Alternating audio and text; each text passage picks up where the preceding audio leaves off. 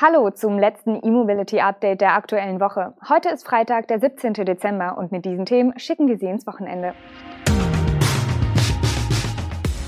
VW führt Ladeupdate in Produktion ein, Preise für Renault Megane E-Tech, Audi erhöht E-Mobility-Investitionen, Joint Venture für Lkw-Ladenetz und Vattenfall baut Schnelllader beim Futterhaus. In Kürze werden alle Elektromodelle der ID-Baureihe von Volkswagen mit einem neuen Softwarestand vom Band rollen.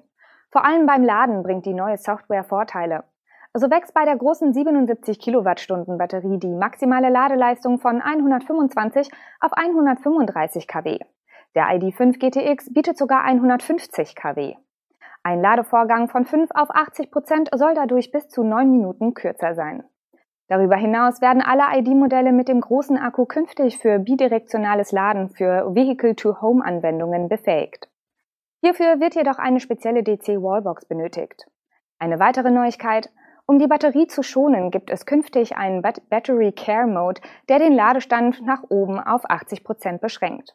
Für bereits ausgelieferte Fahrzeuge werden diese Funktionen sukzessive auch per Over-the-Air-Update verfügbar sein. Gerüchte über eine höhere DC-Ladeleistung für die MEB-Modelle hatte es bereits länger gegeben. Zeitweise war sogar von bis zu 170 kW die Rede. Immerhin sollen mit dem Softwarepaket E3.0 auch bis zu 50 Kilometer mehr Reichweite möglich sein. Das sagte die VW-Managerin Elke Temme gegenüber einem Automagazin.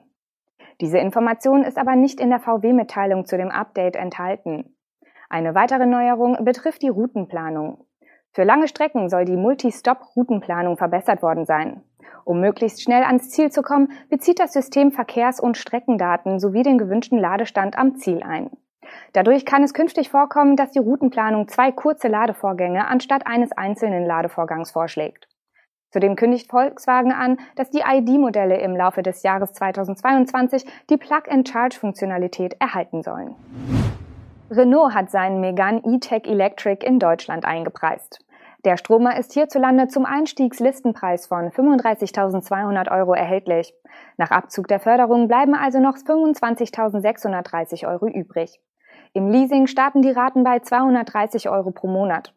Kunden, die bereits ein Fahrzeug vorbestellt haben, können ihre Reservierung ab sofort in eine Bestellung umwandeln. Neue Bestellungen nimmt Renault erst ab dem 1. Februar 2022 entgegen. Der Verkaufsstart an sich ist für das Frühjahr geplant. Renault bietet den Megane E-Tech in vier Ausstattungen sowie mit je zwei Antriebs- und Batterievarianten an. Beim Antrieb stehen 96 und 160 kW Leistung zur Auswahl. Bei der Batterie sind 40 oder 60 Kilowattstunden für 300 oder 470 Kilometer Normreichweite möglich. In dem seit Oktober freigeschalteten Konfigurator unterscheidet Renault dementsprechend vier Fahrzeugvarianten. Die Preise variieren naturgemäß je nach Fahrzeugvariante und Ausstattung. Das Basismodell gibt es in der Standardausstattung für besagte 35.200 Euro. Die nächsthöhere Variante mit 96 kW Leistung und 40 Kilowattstunden Akku kostet knapp 2000 Euro mehr. Die Version mit dem kleinen Akku, aber der großen Batterie kostet 42.700 Euro. Das Topmodell mit größtmöglicher Batterie, Antriebs- und Ladeleistung ist je nach Ausstattung für 41.700 bis 47.500 Euro zu haben. Audi will gemäß der aktuellen Planungsrunde für den Zeitraum 2022 bis 2026 alleine 18 Milliarden Euro in die Elektrifizierung investieren.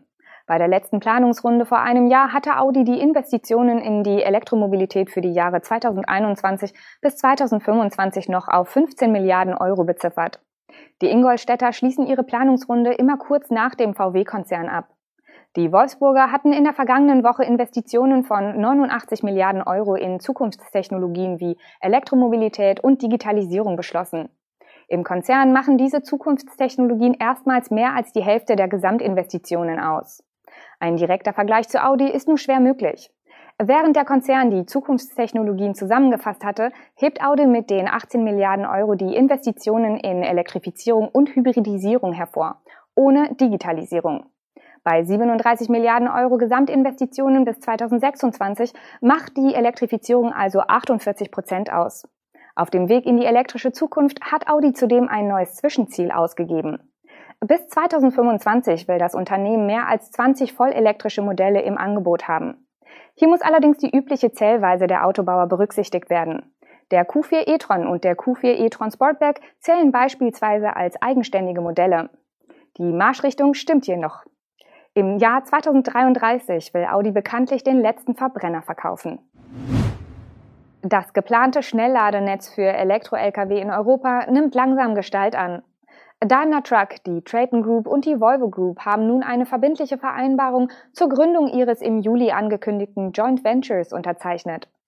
Ziel ist der Aufbau und Betrieb eines öffentlichen Ladenetzes für batterieelektrische schwere Fernverkehrs-Lkw und Reisebusse in Europa. Also eine Art Ionity für schwere Nutzfahrzeuge. Das Gemeinschaftsunternehmen mit Sitz in Amsterdam soll von den drei Parteien zu je gleichen Teilen gehalten werden und nach Abschluss aller behördlichen Genehmigungsverfahren im kommenden Jahr seinen Betrieb aufnehmen. Das Trio will zusammen 500 Millionen Euro investieren. Mit dem Geld sollen innerhalb von fünf Jahren mindestens 1700 Hochleistungsladepunkte in der Nähe von Autobahnen sowie an Logistikhubs und an Abladestellen errichtet werden. Die Ladestationen werden nach Angaben der Partner ausschließlich mit Ökostrom betrieben und allen Nutzern markenübergreifend zur Verfügung gestellt.